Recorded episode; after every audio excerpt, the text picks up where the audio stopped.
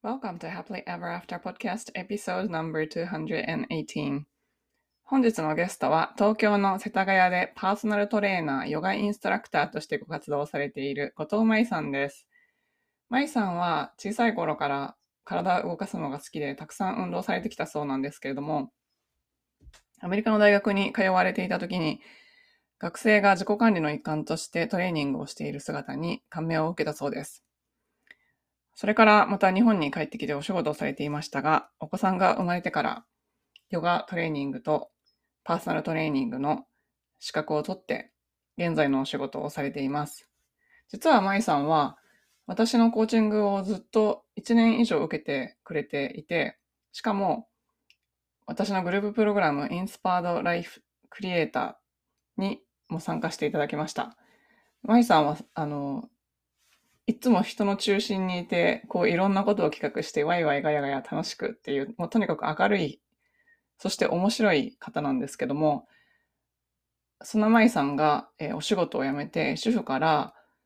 えー、今のお仕事をされた時も、口コミでお客さんが増えていったそうなんですね。えー、このお話を聞いて、まあ、今、あの、ご自分で何かやりたいなと思っていたり、でもやり方がわからないなっていう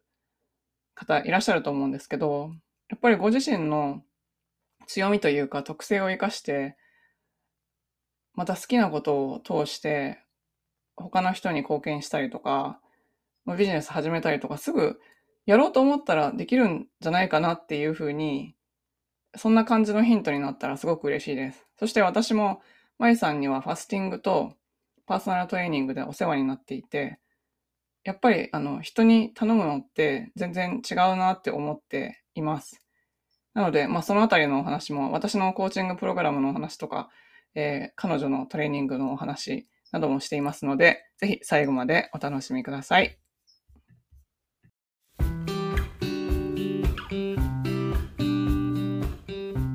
こんにちは。キャリアとビジネスのサクセスコーチ、ゆりです。私は使命や人生の目的とつながって自分の人生を最大限に充実させたいと思う女性のお手伝いをしています。このポッドキャストは今モヤモヤしていたり今の状態にはある程度満足しているけれどもっと大きなこと次のレベルで何かできるんじゃないかなって思っている女性のヒントになればという思いで配信しています。私たちは一人一人素晴らしいギフトをもらってこの世に生まれてきました。そのギフトを生かすことによってパズルのピースみたいにこの世の中で自分なりの役割を果たすことができます。内面の世界を良くしていって充実させることで私たち一人一人が現実を変えていき周りの人世界にもいい影響を与えていくことができます。ソロエピソードではコーチング NLP 瞑想マインドフルネスヒプノセラピーなどに基づいたマニアックな意識や自己啓発に関する話をしています。インタビューエピソードでは世界で活躍する女性のライフストーリーをお聞きしていろんな生き方、働き方、そして自己実現の仕方があるということをお伝えしています。このポッドキャストを聞いて一人でも多くの方が元気になったり前向きに行動できるようになると嬉しいです。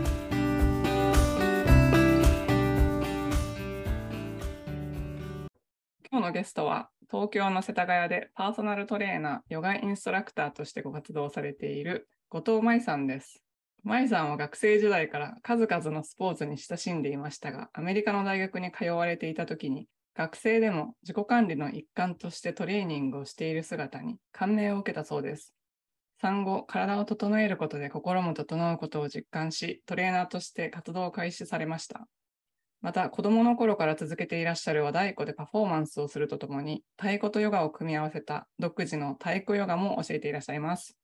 まいさん、今日はよろしくお願いします。お願いします。まいさんは実は私のパーソナルトレーナーでもあります。教えて、練習教えていただいていて、最近、なんか別人級に痩せたって言われたことがあってですね、近所の人に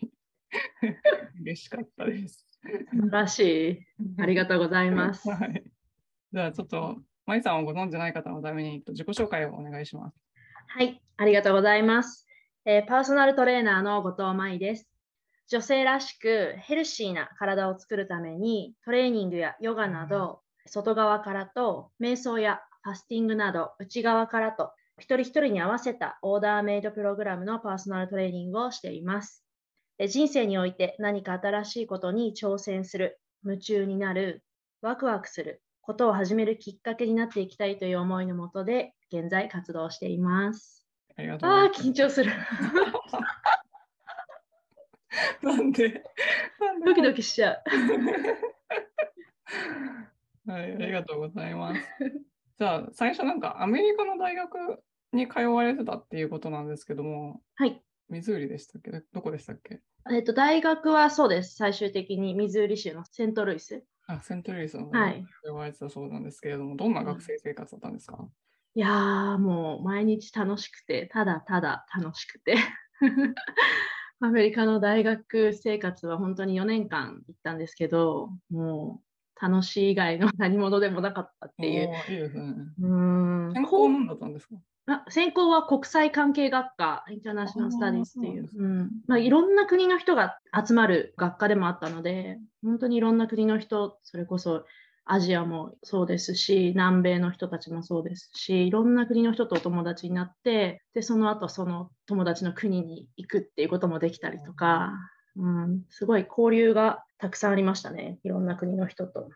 え、その、そこに行こうと思った何かきっかけとかがあったんですか？そうですね。こまず高校3年生の時に1年間高校生交換留学っていうのをして、ちょうど日本にいる高校とアメリカの高校でこう単位が移行が認められて、高校3年生の時に1年間行けたっていうので、で、その時はちょっとホームステイだったりとか、まあ全然英語もできなかったですし、結構辛かった印象があったんですけど、でもちょっと大学も行ってみようかなっていう感じで、運よく奨学金が下りるところがあって、まあ、田舎だったんですけど、初めはケンタッキー州の本当ど田舎に1年間行って、そこからトランスファーっていう形でセントルイスの方に行くことができてそうなんです。セントルイス、あれですよね、あの、かっこいいですよね、ダウンタウンとか。そうまあ、ちょっとセントルイスの市内からちょっと離れてるセントチャールズっていう場所なんですけど、ですね。でも確かにそうですね、かっこいい場所ですよね。あと家がすごい大きいああ、そうですってね。思いました。なんか私、ボス、銀行時代セントルイスにボスがいたんですけど、あボスの家に行ったら豪邸でびっくりしました。あいやーでもそれはすごい裕福ないいところですね。うんちょっとなんかこう、一つハイウェイ間違えて降りると、本当に危なかったり、なんだ、あーイリノイの方に、そうそう。だから、車で生活したんですけど、うん間違えたらもう絶対引き返すっていう、変なとこで降りたりとかしちゃダメだっていうのは共通の理解で、まあ、怖いところとかね、そういう場所もありましたね。ああ、そうなんですね。うんうん。あとなんかそうなんですよね。あそこなんか県境ですよね。県境っていうのが州境？そうですね、いろんな川を渡。ったら別の州、うんうんはいはいはい、そうですね。そう、川がいっぱいあって、うん。うんうん。危ない。でもシカゴまで6時間とか車で、一番大きい、なんだろう、日本人がいるところ？はあシカゴなのかな？私就活とかシカゴに行ってました。あ、そうなんですね。へーえ、その国際関係を勉強された方っていうのは大体どういう感じで就職されていったんですか？そうで、初めはちょっと私も NGO とかそういうのにすごい興味があったんですけど、でもやっぱり留学生の人が多かったですね。外国の人が多くって、みんな結局国に戻ってる人の方が多かったんじゃないかなと思うんですけど、やっぱこう専門性なんだろう、アカウンティングとか看護とか、そういう専門性が持ってる人たちの方がビザがやっぱり外人としておりやすくて、で、4年間大学卒業した後って1年間 OPT って仕事を探す機会があるんですけど、そこでやっぱりビザが降りるっていうのがなかなか難しくて、国際関係学科の人たちは 降りてないと思うんですけど、ね。うん、結構帰っちゃう人とか、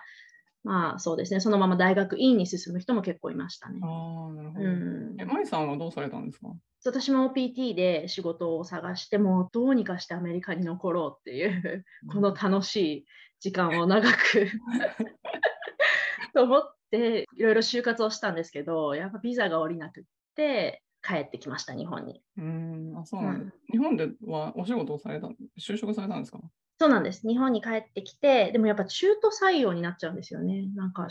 新卒ではあるんですけどでやっぱり日本の大学は最後にこう就職のサポートがあったりすると思うんですけどもう一切なくポンって帰ってきてさあどうしようみたいなところからいろんなところを応募してみたけど、中途採用みたいな枠で、はじめ、オーストラリアのレンタルオフィスのなんかこう受付秘書みたいなポジションで働き始めたのが1社目かな。そうだったんですけど、なんかやっぱり働いてる人たちはみんなそういう海外に留学してて帰ってきたっていう人が多くて、なんか働くメンバーとは気があったんですけど、ちょっと秘書っていうのがもう本当に性に合わなくて。あまり想像できない。なんかこうお茶、お茶をみたいな、あれみたいな、できない。そう、なんか、そう、それですごいあんまり仕事内容が自分には合ってないなと思って、1年半ぐらいでそこはやめちゃったんですけど、そう難しい。うん、あでもなんか確かに留学の時ってなんかキャリアフォーラムとかで仕事を見つけたらはいはいはい。使いになるかもしれないけれど、ありました。いっぱい行きました。時間過ぎたらみたいな感じですよね。そうなんですよ。あそこそこら辺難しいですね。そう、ボストン行きました、キャリアフォーラム行きました。うーん、難しいですよね、やっぱり。あれはでも結構日本で働くっていう。うん、そうですね。うんうん日本の会社が行ってなんか採用してますよね、向こうで。そうです、そうです、そうです。で、その後も日本でお仕事をされていて、それでご結婚されたんですか？そうです、そうです。その後はアパレルのイタリアからストッキングを輸入して企画販売している会社、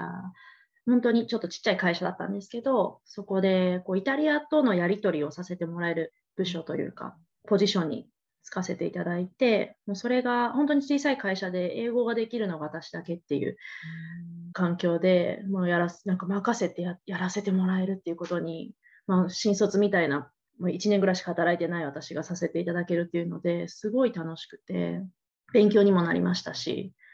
でもこうなんか終電で帰るみたいな感じの会社だったので 今珍しいそう。うん。すごいでもやりがいがあったので楽しかったんですけど、まあ、ちょっと子供を結婚して子供産んでは難しいなっていうのででそこで結婚してちょうど子供ができたタイミングでその会社も退職してっていう感じです。じゃあ、お子さんが生まれてからトレーナーの勉強をされたんですか？そうあいや子供が生まれてから特に何もまずはしてなかったんですけどコロナがきっかけですね。コロナ幼稚園の時にコロナで34ヶ月幼稚園行けないってなってさてどうしようって思った時にあなんかずっと続けてるやっぱり運動っていうのはずっと続けていたので体を動かすことも大好きだったのででもそのタイミングで和太鼓は復帰してたのかな。私太鼓を8歳の時からやってるんですけど和太鼓であのアメリカにいるタイミングでは休んでてで子供が生まれてまた始めたタイミングでもあったので体を動かし始めててあなんかやりたいなと思ってあのヨガのインストラクターの資格 RYT200 っていうのをオンラインで200時間 そのコロナ中に取ったんですね。うん。そう。あーっと思ってこれいいなと思って体も動かせるし自分も気分も良くなるしこういうのを人に伝えられたらいいなと思っていてで体をどんどんそこから動かし始めてでそのタイミングでパーソナルトレーニングを自分自身も受けていたのででその方にどうしたらトレーナーになれるかなっていうのを相談してで研修をしていただける機会があってっていうところからトレーナーの方に移行してあそうなんですね。そうなんです。トレーナーってどんな勉強するんですか？なるのに。そうですね、まあ、あのそのお客様の接客しかり、筋肉の話もそうですけど、あとでも自分が受けてたので、本当、一通りのこういうことをすれば、こういうことに聞くっていうのは大体うん分かっていたので、座学が結構多かったですかね。なんか、ううんん、じゃあ、それを勉強した後、どんな風にお仕事をするんですか？最初。最初、でももう口コミというか、周りのママ友たちにこういうの始めたんだっていうのをどんどん広めさせてもらって、初めはヨガから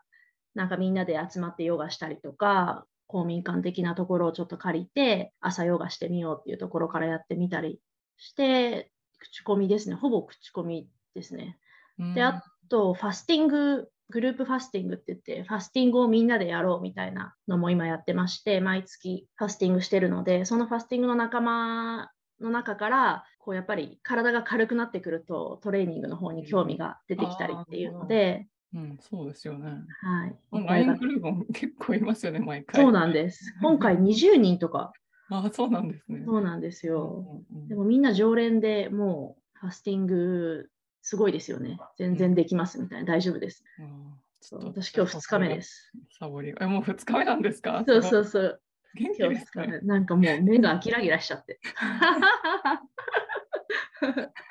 私もう24時間やるのでも結構、ああ、やめとこうかな、みたいな。24時間そうですよね。あでも24時間超えちゃうと楽なんですよ。ああ、そうなんでうすよ。んうん、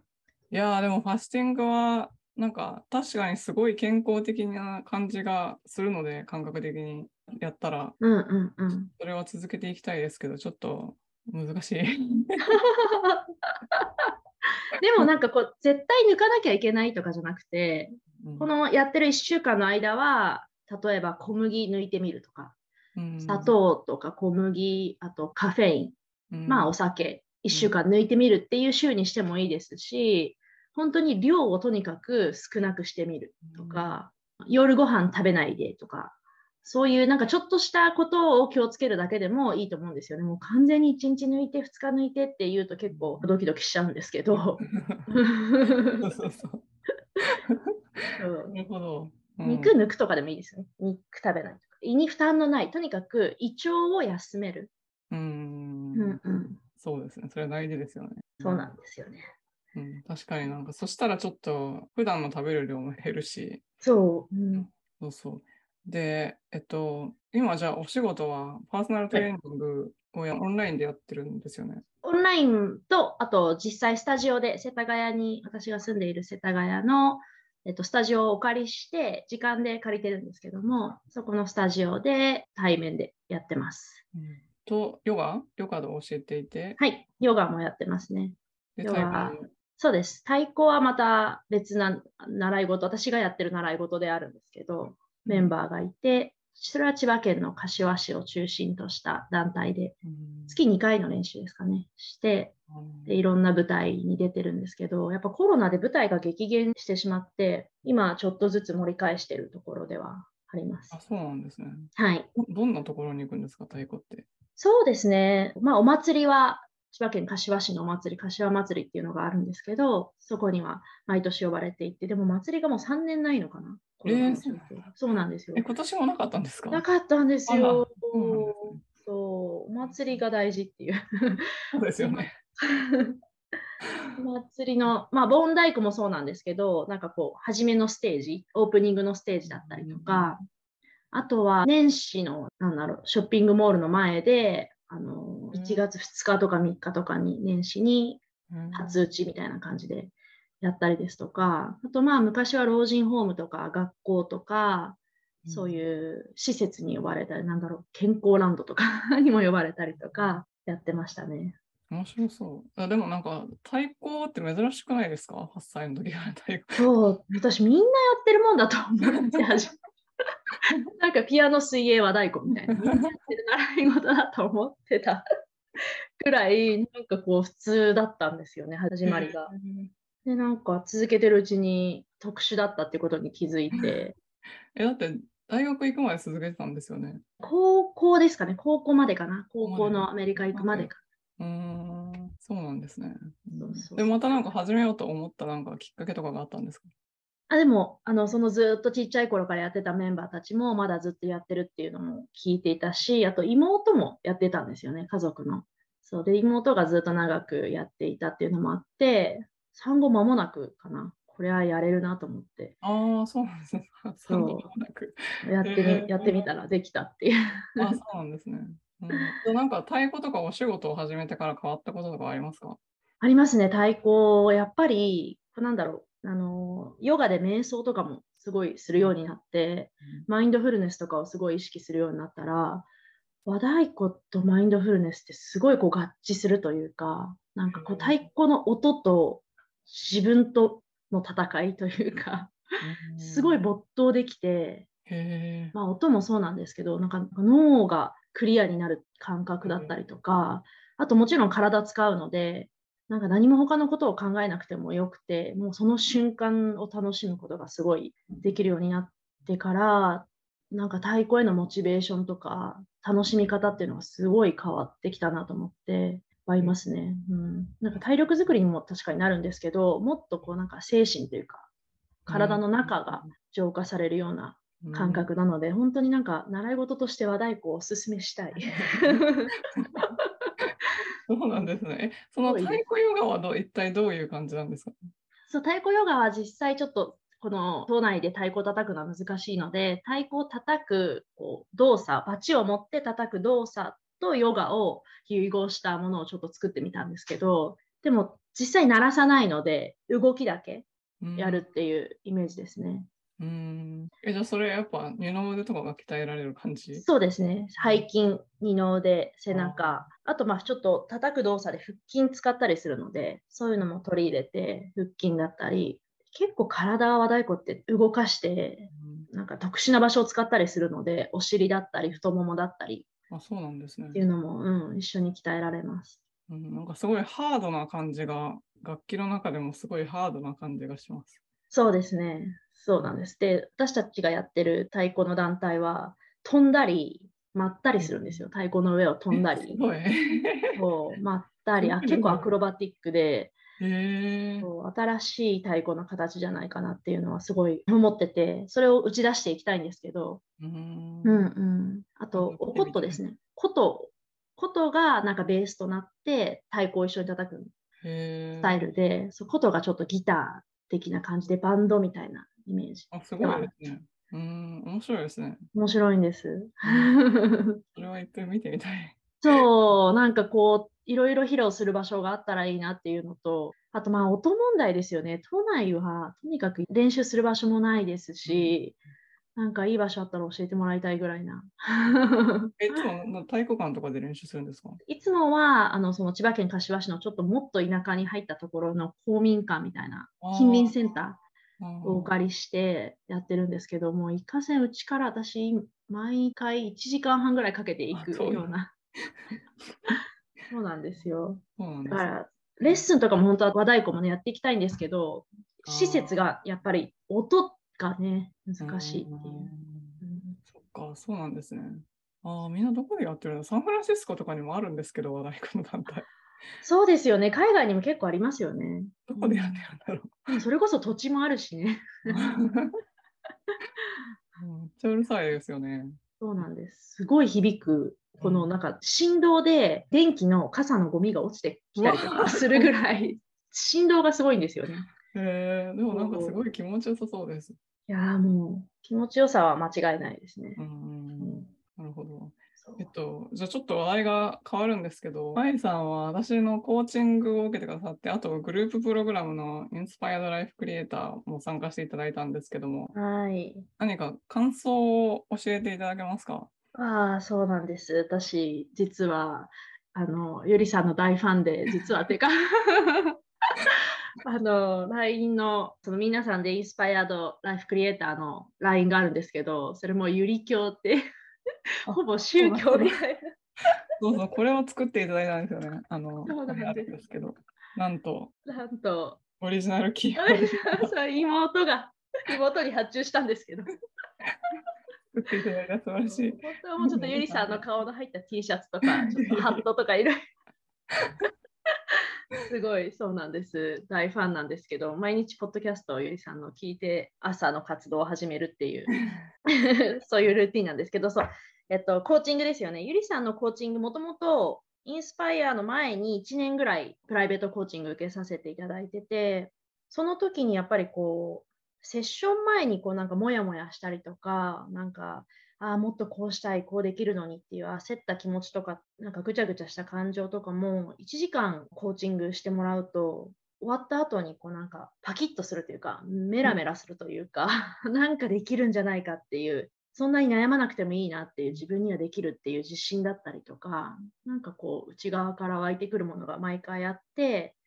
で、その時にグループセッションがあるっていうのをお伺いして、で、なんか同じ方向を向く人たちと一緒にステップアップできたらなっていうグループも面白いんじゃないかな、いろんな出会いがあるんじゃないかなと思って参加したのが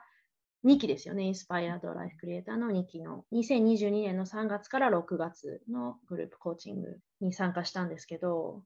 そのいろんな人たちとの関わりを持ちたいっていうのプラス、あと自分の直感とつながるっていうのをすごいおっしゃってて、直感ってそういえば今まであんまり気にしたことなかったなと思って、そういうのをとつながりたいなっていう、もっとこう精神世界とっていうつながりを求めてっていうので、グループコーチング参加させてもらって、内容はね、私はもう、あ量が多いっていう。追いつかない。結構な量ですよね、あれ。あかなりそうですね、週5日分、しかも結構なんか自分で考えるやつが多いですよね。うん、そう。で結構私は音がうるさかったりとかいうところでやることができなくて、もう静かな娘が学校に行って、自分一人で朝がいいんですよね。ちゃんと時間を決めないと、なんかこう、内側に入れないっていうか、結構問う、自分に問う質問が多くて、そうそれがボリュームすごっていうのが 初め あってでもなんか皆さんもそんなにポンポン進んでる方もいらっしゃったけど結構立ち止まってる人たちもいたので、うん、そういうのも結構励みになって。最初の1ヶ月がすごいきついんですよね。あそうなんそうなのかもですけど、うん、そうそう最初のなんか自己分析をいっぱいしたりとか、こう自分と向き合うのがなかなか進まないっていう方が多い。そう、うん、そうでした。でもなんかそこから1対1のコーチングもあったりとか、あとやっぱりそのメンバーとのいろんな共有ができたっていうのがすごい素晴らしいです。うん、みんな深い話してるんで、ズームで会うとなんか昔から知ってるお友達かのような感じですごい深くつながれたっていうのも嬉しいですし、今もまだつながってズームでみんなで今週かな？朝みんなで集まったりとかするんですけど、うん、そうなんですね、うん、そういうつながりだったり、実際にも2回ぐらいお会いして、で神戸にはゆりさんに会いに行くことができて、ありがとうございます。幸せが。みんなそのゆりさんに会う前にあのミーティングみたいな感じで一次会みたいなまあちょっとビール飲んでたんですけど行ったらすぐにそうそう行ったら、ね、っている人がいたみたいなどうしようどうしようみたいな。会えるよ生でみたいな。なんか一番最初に東京で集まった時に開始10分でお店の人に注意されたっていうのを聞いてそうなんです。その盛り上がり方はすごいと思います。ちょっと静かにしてください。声がちょっとみたいな。そうそう、なんかすごい仲が良くなりましたよね。あのそう、なんか皆さん仕事も違うし、年齢も違うし、住まれ育ったところも違うのに、なんか知ってたよねみたいな、なんか共通点が多くて、面白いですね。そうそう、なんか、なかなか普段の生活では出会えない方に、いや、多分普通に生きてたら多分全然私も出会えなかったような人々にたくさん出会えたので。そうそう、本当そうなんです。すごい楽しくて、うん、その出会いがもう本当にありがたいですね。うん、うん、ありがとうございます。はい、何か、えっと、プライベートコーチングとグループコーチング、どっちも受けてみて、なんかどういう違いとかありましたか？でもやっぱり、プライベートコーチングはもう自分のことだけをこうずっと話して、ゆりさんに聞いてもらってっていうので、すっきりする感じは確かにもういっぱいあるんですけど、終わった後のこう爽快感とかもあるんですけど、グループコーチングだと、ああ、この人もこういうことで悩んでるんだっていう、なんかちょっと共感できて、安心というか、うん、うん、それが結構多かったですね。なんか自分だけじゃないんだっていう感覚だったりとか、あと、ああ、この人はこういうことで悩んでて、こういうふうに対処したんだっていうので、なんか自分の勉強にもなるっていう、うん、聞くことも大事だなっていう。そうですよね。普段だってそこまで喋らないですもんね、人に。話さないですよね。だってなんか自分の家族のこととかね、うん、うん、面白いな。やっぱいろんな家族の形だったり、愛の形があるんだなっていう。うん、そうですよね、うん、私もそういうなんか人の話を聞くことによって自分が別にコーチング受けてなくてもすごいコーチングを受けたかのようななんかすごいブレイクスルーがあったりとかするので自分でも、うんうん。うん、グループプログラムとかやってる時、うん、うん、そうなんですね。ありがとうございます。じゃあ、コーチングを受ける前と後で何か変わったことはありましたか？そうですね。やっぱり自分でもやもや考えてることが多かったので、コーチングを受けた後に、こう、なんだろう、ちゃんと計画を立てて考えられるようになったりとか、うん、あと、こう、やりたいことのスピードがどんどん速くなっていく感覚はありましたね。これをやりたいなと思ったら、すぐに実現したりとか、こうなりたいなって思うとなんか気づくとそうなってたりっていうのがすごい多くなったなっていうのとかあとこうビジョンを描いてそこにエネルギーを合わせるっていうのをすごいゆりさんに教えてもらってそういうのをするようになってエネルギーの保ち方？うん。うん結構波があったんですけど、エネルギーを一定に保つっていうのの保ち方が変わってくると、やっぱりこう、周りを巻き込むスピードだったりっていうのも変わってくるなっていうのが実感できたりしましたね。直感とつながるが全然分かんなかったんですけど、今も毎朝パッと起きた時に、今日はこうするっていう。直感なのか分かんないんですけど、まずベッドの上にさっと座って、あの本当に3秒くらいパッと考えて、一日を始めるっていう。あそれを習慣、ちょっあとー怪しいんですけど。ーうんあでもなんか私、前直感なんてどうやって人に教えるんですかとか聞かれたことあるんですけど、あ結構トレーニングしたら誰でもできるようになりますよね。ーうん、そうである。今これが直感であると信じたいんですけど、でも今トレーニング中です、本当に、それは。。うんで、なんか自分の体の感覚、太鼓もやってるのもあるんですけど、みぞおちのとこで感じた感覚が結構私はこう正解っていう感じなので、、うんなんかちょっと緊張したりとかワクワクしたりするときにこう感じるば部位を結構自分で決めておいて、あ、みぞおちで感じたら、あ、これはうまくいくなっていう。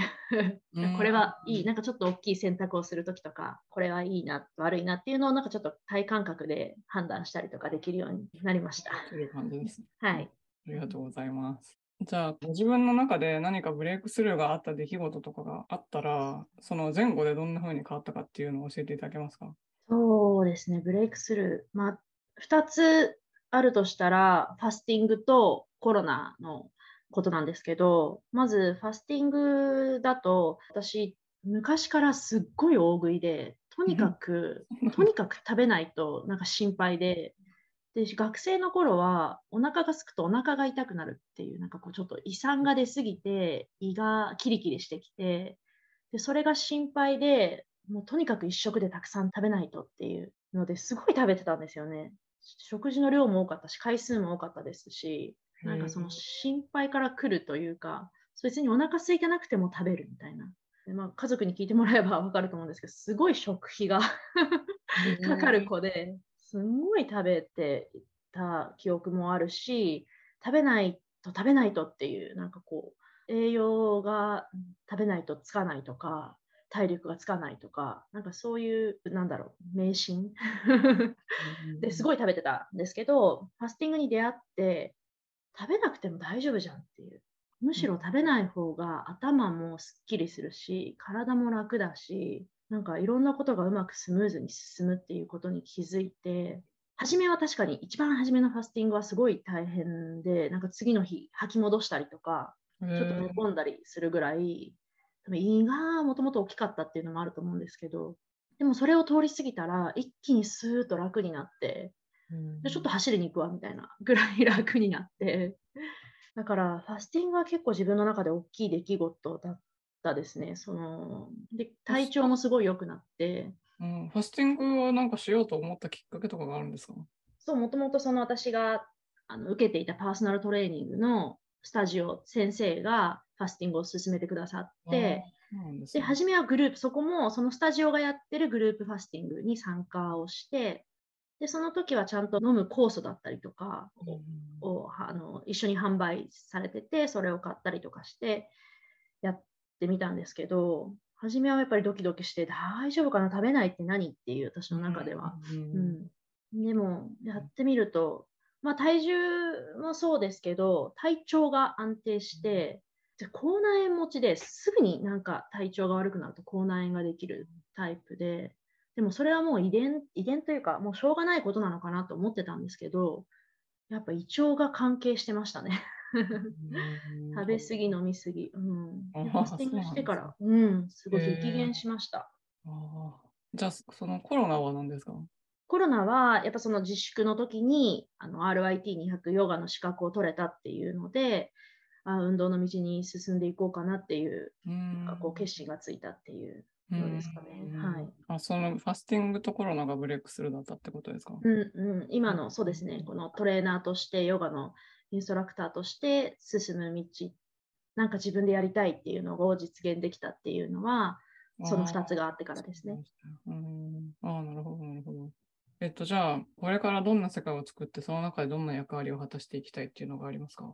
そうですね。なんかこう、今、いろんな情報、テレビつければいろんな情報流れてるし、インターネットだったり、スマホだったりとか、いろんな情報をこう容易に得ることができる世の中だったり、あと価値観もたくさん、いろんな価値観が溢れてたりとか、こう未来に対する不安とか、なんだろう、過去への反省とか、日々忙しくて、体とか心も乱れがちな日々があると思うんですけど、そういう中で、こうなんか他人の軸に惑わされないで、自分が何が幸せなのか、どう生きていきたいのかっていうのを追求するために、こうヘルシーな生き方だったり、マインド、ヘルシーなマインド、ヘルシーなボディっていうのがすごい必要不可欠だと思ってます。なので、こう一人一人が新しい挑戦ができたりとか、周りを巻き込んでいいエネルギーを伝染させて毎日をハッピーに自分らしく暮らしていけると少しずつでもこう世界が変わるんじゃないかなと思っていて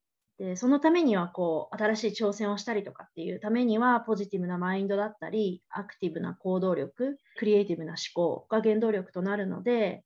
体をまず整えるところから始まるお客様の新しい人生の一歩を応援できたらなっていうのを考えています。長い。楽しそうですもんね、いつも。いつもなんか楽しそう。そうなんですよね。楽しいんですよ。なんか確かに娘ができて、幼稚園のママとの関わりが増えて楽しくなったりとか。ああ、そうなんですね。そうで、対抗が始まって楽しくなったりとか、なんか新しいこと始めるとやっぱり楽しい。で、そういうのに巻き込んでいきたい。いろんな人を巻き込んで、みんな楽しくなってワクワクすることが増えれば、うん、なんか世界は変わると。うん、そうそうですよね。楽しいことがね、うん、やっぱり全然違いますよね。うん、世の中が変わっていくのってやっぱ楽しいことですよね。そう、楽しくないとだし、うん、なんかこう自分がワクワクする感覚っていうのをもっと大事にしていきたいなっていう。うん、うん、いいですね、うん。やっぱ元気な人にパーソナルトレーニングしてほしいですよね。あ そうですよ。そうですね。元気が取り柄ですね。あとなんかやっぱすごい筋肉きれいについてるんですけどムキムキではないみたいな。そうですねムキムキ、うん、なんかこうザ・ボディービルダーみたいなムキムキっていうよりも、うん、なんかこう洋服を着た時のシルエットがいいとか、うん、なんか収まりがいいっていうのを目指したいですよね。うん、そうですねそうそう、そうなんですよ。超かっこいいですよ、前田。あの今、はい、あの上半身、胸から上しか映ってないですけど、めっちゃスタイルいいですよ。ありがとうございます。えっと、じゃあ、今度、もやもやしてる人に何かアドバイスがあったら教えていただけますか、うん、そう、もう、もうゆりさんのコーチングを受けてください。でしょう、それしかないですね。お金払ってないですよ。そうです、そうです。桜じゃないです。いや、でも本当にまず私もポッドキャストから、あの、ポッドキャストを、あの、それこそママ友ポッドキャストのインタビューされてる鎌田薫さんって、うん、あのママ友のお友達からポッドキャストを聞いてでそこからもう本当に毎日毎日 ゆりさんのポッドキャストを聞いてからコーチングをお願いしてっていう流れだったのでまずちょっと悩まれてる方はじゃあポッドキャストを聞いてっていう。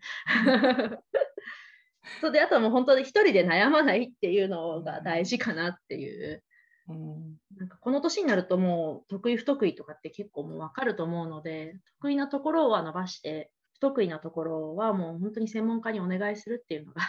一番だなっていうのも。うん、その通りかもしれない。ですごいもやもやってなんかこう私はいいいいサインだと思うんですよね。何かこうしたいとか自分ができるのにって思ってるすごいいいサインだと思うので、うん、私もまだもやもやしっぱなしですしでもなんかもやもやしながらヘラヘラしたいっていう。そうなんかこう笑ってポジティブにヘラヘラしてれば誰か助けてくれるし。あそうそうですよね。そうなんです、周りがね気になって結構こう近づいてきてくれたりとか、うん、あ飲もう飲もうって言ってくれる。ああじゃあもやもやしてても明るいっていうのが大事なんですね。そうですね。もう出した方がいいですよね。それを本当にいろんな人に言ってみたりとか、相談してみたりとか、あとはもう本当にこう、笑い飛ばせる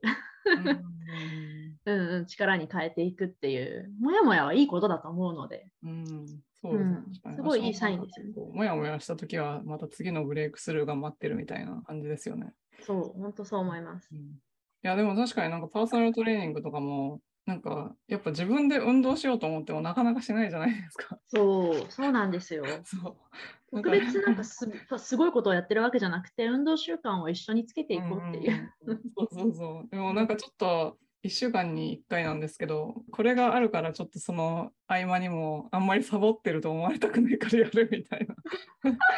素晴らしい。もあるし。うんうんなかなかいいです、パーソナルトレーニング。ありがたいです、本当に。でも私ももう本当に1週間に1回ゆりさんと会えるだけでワクワクしちゃうから。でも本当に自分が大好きな人がお客様になって今くださってるので、なんかそうよよなんだろうなんだろうな。引き寄せるというか自分も会いたいし自分もその人とトレーニングをしたいと思うとできるようになるっていうサイクルがすごい続いててああもうこの人好きだな私も好きだなって思うとトレーニングしたいって向こうも思ってくれて一緒にやるっていう今もうお客様が100%皆さんそういう方なので。ああ、素晴らしいですね。そう嬉しいんです。だから毎日楽しくて。結局トレーニングしながらあ次いつ飲むみたいな。面白い。そうなんです。うんなんでね。すごい楽しいサイクルがうん今続いててありがたいです。うん。はい、えっと、じゃあ、おすすめの本とかあります？そうだそうだ本、えっと、月曜断食っていうあゆりさんにもおすすめしたファスティングうんぬん言ってるんですけど結局やっぱ文章で読んでもらって自分で納得してもらった方がいいと思うので、うんうん私が一番初めにファスティング始めるときに読んだ本は月曜断食っていう関口勝さんっていう方が書かれた本ですね。いいですよね、あれ。うんいいです。すごいわかりやすい。わかりやすいし、なんか、やりやすい。あんまりストイックじゃなく、やりやすいです。そう。月曜に1日ファスティングしてっていう本なので、まずそこからちょっとやちょっと興味があるなっていう方は、そこからやってみて、なんか文章を読んで、あの自分に落とし込んでみてっていううん。のから始めてもいいのかなと思いますね。いきなりなんか3日食べないとかっていうのはね、ちょっと試練みたいになっちゃう。あの月曜断食の話がこの間も喋ってたんですけど、はい。さんと、誰と？弥生さん、あ、のよいさん。この間お会いした時に、はい。はい、あれ、彼女も2回やっただけですごい体重落ちたって、す私もごい。1ヶ月ちょっとやっただけですっごい落ちて体重が、素晴らしい。うん、なんかすごいですよね。うん多分いらないものがいっぱいついてたんだと思うんですけど。そうそう。あとなんか無意識に食べちゃったりとか、うんそう結構お腹が空いてないのに食べてしまったりとか。ああ、そうですね。うんあそうそうそう。毎日コーヒー飲んでたんですけど、あ今日コーヒーいるかなとか考えるようになりました。ーあ、素晴らしい。そう、本当そういうことですよね。なんか、習慣のようにしてたことを一回やめてみるっていうのでうんも、なんかもしかしたら体に毎日朝ヨーグルト食べてるけど、本当にそれって必要とか、うんそういう体に合わなかったりとかする可能性もあるので、ちょっと食を見直したりとかいうのにもすごいいいですし。食への感謝も増えますし、私はもう本当に断食が終わった後の日本酒が美味しくて、味覚が冴えるじゃないですか。ああ、なるほど。すべての体の感覚、五感も遮る、なんかすごいもう目覚めちゃうので、口の中の感覚がすごくて、日本酒ってこんな美味しいの？ああ、なるほど。そうなんですよ。それを楽しみに、まあ、半分それを楽しみに断食しているようなところが あります。うん、じゃあ、今日、えっ、と、舞さんに、もっ 大丈夫かたいとか、えっと、ファスティングのグループに参加したいとか、そういう方がいらっしゃったら、どちらに行けばいいですか？インスタが一番アクティブなので、ぜひ、マイゴトドットパーソナルトレーナーっていうので検索していただいて、インスタグラムの方の DM でご連絡いただけると嬉しいですね。あと、ホームページもあります。あのはいローマ字でマイゴトで打っていただくと、ホームページもあるので、そこであのトレーニングとヨガの活動だったりとか、こういうことしてますよっていうのも載せてますので、ホームページも覗いていただけると嬉しいです。はい、ありがとうございます。大丈夫かな？すいません日も舞さん、ありがとうございました。ありがとうございました。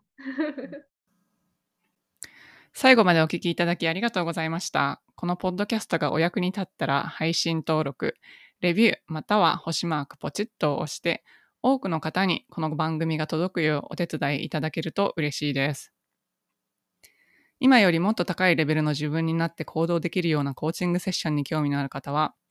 ショーノートのリンクから体験セッションにお越しください。また、現在、もやもやからやりがいを見つける20の質問ワークシートをプレゼントしています。今の自分のお仕事よりも、もしかしたらもっと自分が貢献できたり、やりがいを感じたりできるお仕事があるんじゃないかなと思っている方、そういう思いがあるなら、あなたのこれからの使命は別のところにあるのかもしれません。